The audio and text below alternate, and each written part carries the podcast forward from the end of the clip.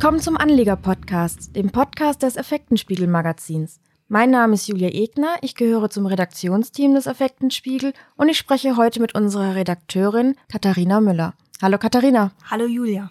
Katharina, hast du dir den Super Bowl angesehen? ja, den habe ich mir tatsächlich angesehen. Ich bin nachts aufgestanden, um äh, diese Wahnsinnsaufholjagd der Kansas City Chiefs mir anzusehen. Respekt. Also, ich bin ein Sportmuffel, dafür wäre ich jetzt nicht aufgestanden. Interessant wäre für mich tatsächlich nur die Halbzeitshow. Ähm, ja, für die meisten. Für ja. Die meisten.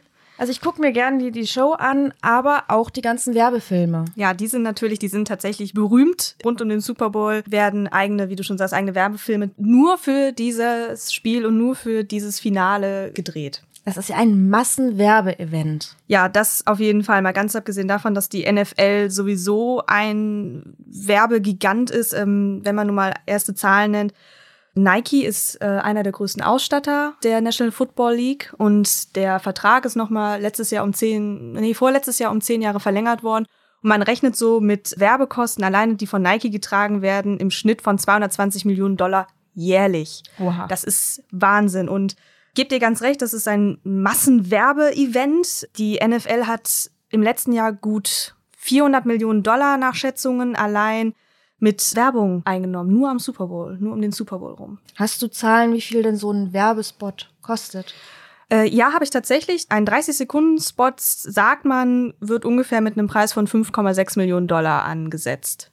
Dabei sind diese Spots ja sehr viel länger als nur diese 30 Sekunden. Ja, also es gibt tatsächlich zwischen 30 Sekunden und einer Minute 10. Das ist so der Schnitt, den man sagt. Wobei ich habe jetzt auch nicht mit der Stoppuhr daneben gesessen.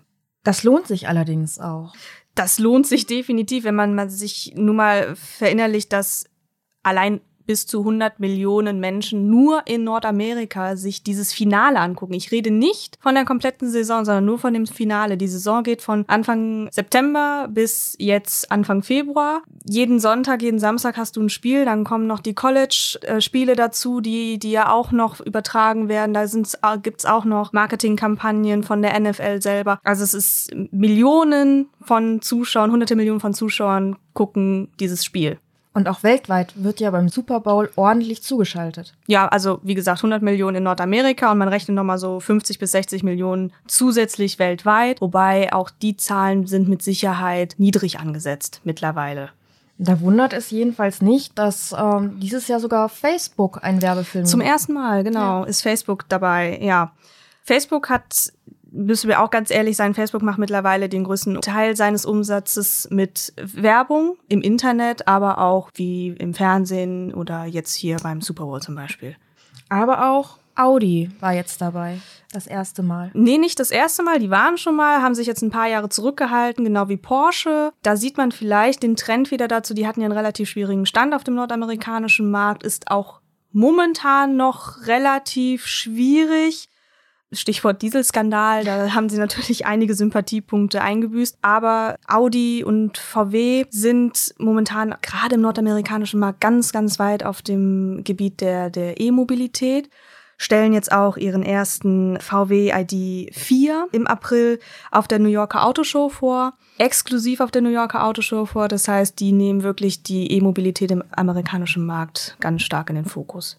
Kein Wunder, dass sie dann, genau, dann direkt dafür auch geworben dann haben. Dann kein Wunder, bei äh, 100 Millionen Zuschauern mal dafür zu werben. ja, es lohnt sich. Allerdings, dieses Jahr hat sportlicher noch weitere Großevents zu bieten. Ja, definitiv. Und damit man keines dieser wichtigen und spannenden Sportereignisse verpasst, habe ich in der aktuellen Ausgabe einmal die ähm, folgenden Termine für das Jahr auch im Hinblick auf etwaige Sportaktien aufgelistet. Denn eines ist klar, Sportgroßereignisse haben auch immer Einfluss auf die Börse. Wir haben jetzt angefangen mit dem Super Bowl und das nächste große Event ist eigentlich Mitte März die Formel 1. Ja, ich weiß, du siehst dir das gerne an, du bist das, da im Thema. Ja. Ich seit einigen Jahren nicht mehr. Bei Formel 1 natürlich Ferrari. Ja, ja. die Scuderia Ferrari, natürlich, klar. Die war letztes Jahr immer in den Medien, da natürlich zwischen die Fehde zwischen den Teamkollegen äh, Vettel und Leclerc.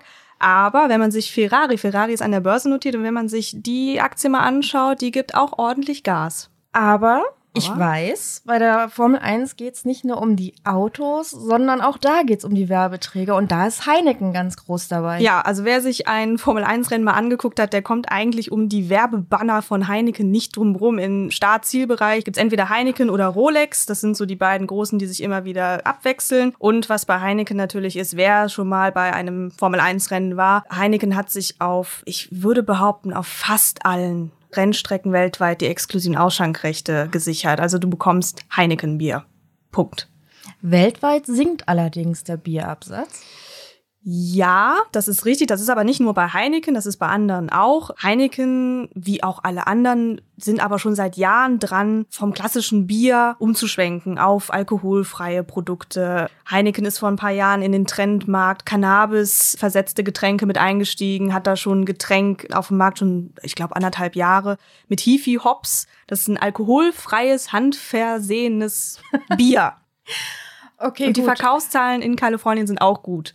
Du hast ja gerade gesagt, Heineken ist an den ganzen Rennstrecken vertreten. Allerdings nicht nur bei der Formel 1, sondern Heineken ist auch Sponsor bei den Fußball-Europameisterschaften. Auch, ja. Und wenn man sich mal überlegt, wir hatten jetzt den Super Bowl, wir haben jetzt Formel 1, wir haben jetzt, wie du schon gesagt hast, die EM. Und die EM ist in diesem Jahr nicht nur auf ein oder zwei Länder, sondern auf, ich meine, zwölf Länder verteilt in Europa. Das ist natürlich ein unfassbarer Markt, den du da erreichst. Und äh, deshalb sollte man sich gerade solche Aktien im Zeitraum eher auf den Börsenzettel mal schreiben, auf die Watchlist.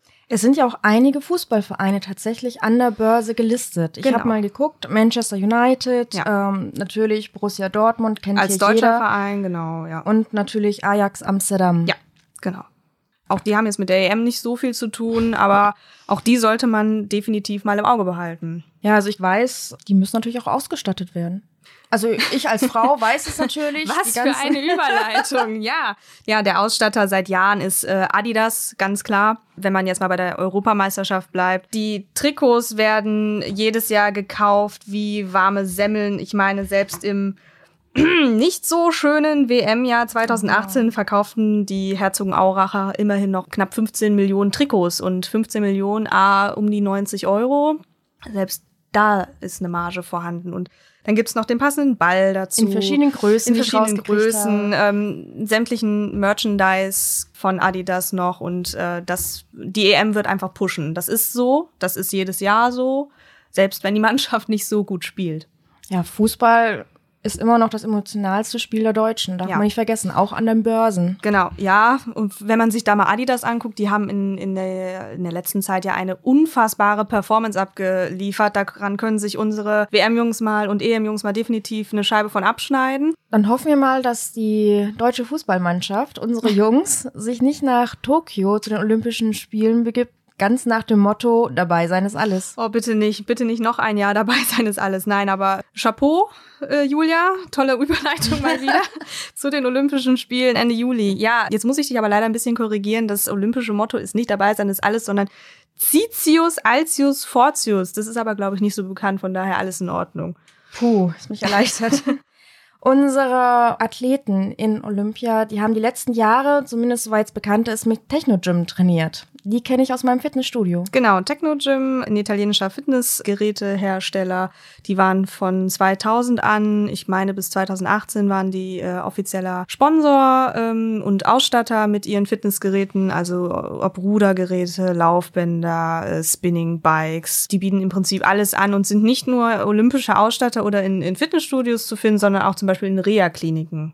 Also es sind Profigeräte im Prinzip. Und sie haben noch einiges an Gadgets ab Start. Genau, das ist ja momentan Trend. Die Fitnessbranche boomt noch immer und gerade vernetzte Geräte sind momentan unfassbar gefragt. Und Technogym hat da wie die meisten so ein bisschen mit, mit der Cloud gespielt, mit Apps gespielt. Ähm, Du hast eine eigene Plattform. Du kannst über Monitore an den Geräten dir via Livestream oder On-Demand Spinning-Kurse oder irgendwelche Laufstrecken runterladen und dann halt, ja, an Kursen teilnehmen in deinem Wohnzimmer oder im Fitnessstudio.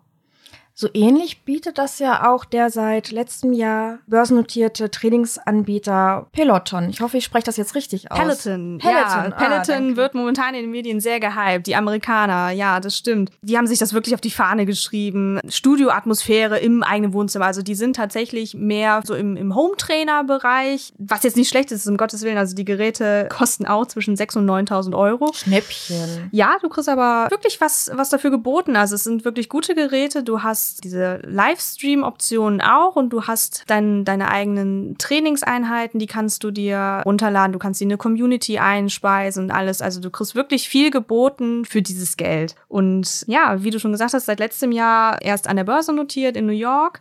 Und die strampeln sich äh, kursseitig schon ganz schön nach oben, muss ich sagen. Also die sind, äh, die sollte man sich definitiv mal genauer anschauen. Ich würde jetzt gerne noch einmal den Schwenk zu unserem Anfang machen mit den Werbemaßnahmen. Ja. Man darf nicht vergessen, in Tokio bei den Olympischen Spielen ist auch Alibaba Partner. Ja, genau. Die sind tatsächlich auch Partner dieses Jahr in Tokio. Alibaba, äh, chinesischer Online-Gigant, also wenn man sich die Zahlen mal anschaut, stecken die selbst Konkurrenten wie Amazon oder ja, eBay, okay, sowieso, äh, in die Tasche. Also die sind auf dem chinesischen Markt führend. Und zwar nicht nur im E-Commerce-Bereich, sondern die haben einen eigenen Cloud-Computing-Bereich. Also dieser Cloud-Computing-Bereich äh, unterstützt auch die Olympischen Spiele in Tokio tatsächlich. Die haben eine eigene Filmproduktion, einen eigenen Kartendienst, also unfassbar breit gefächert. Also bei Alibaba muss man allerdings kurz dazu sagen, die kann man so nicht einfach bei uns an der Börse kaufen. Nee, über ein ADR kannst du den, Ah, okay, gut. kannst du die erwerben, ja. American Depository Share. Also ein, ein Hinterlegungsschein im Prinzip. Gut, also ich sehe jetzt für mich schon, nicht überall, wo Sport draufsteht, ist tatsächlich ausschließlich Sport drin. Ja. Es ist ein Riesenmarkt, der damit äh, bedient wird, ähm, auch börsenseitig natürlich. Definitiv. Ein ja. sehr spannendes Thema. Was man im Auge behalten sollte. Nicht nur über das Sportjahr 2020. Ja, definitiv, gebe ich dir recht. Das war's wieder mit unserem Podcast. Falls ihr weitere Informationen zu dem Thema haben wollt, könnt ihr das natürlich jederzeit auf unserer jetzt neu gestalteten Webseite www.effekten-spiegel.com tun oder natürlich auch in unserem Magazin, das wöchentlich erscheint. Ich hoffe, ihr seid auch bei der nächsten Folge des Anleger-Podcasts wieder dabei. Ihr hört uns über die Effektenspiegel-Webseite oder auf den bekannten Streaming-Plattformen. Wenn ihr euch bestimmte Themen wünscht, könnt ihr mir gerne eine E-Mail unter podcast.effekten-spiegel.de schicken. Wir greifen eure Themenvorschläge gerne auf und behalten die im Hinterkopf. Für heute verabschiede ich mich und wünsche euch definitiv eine neue aufregende Börsenwoche. Tschüss! Tschüss!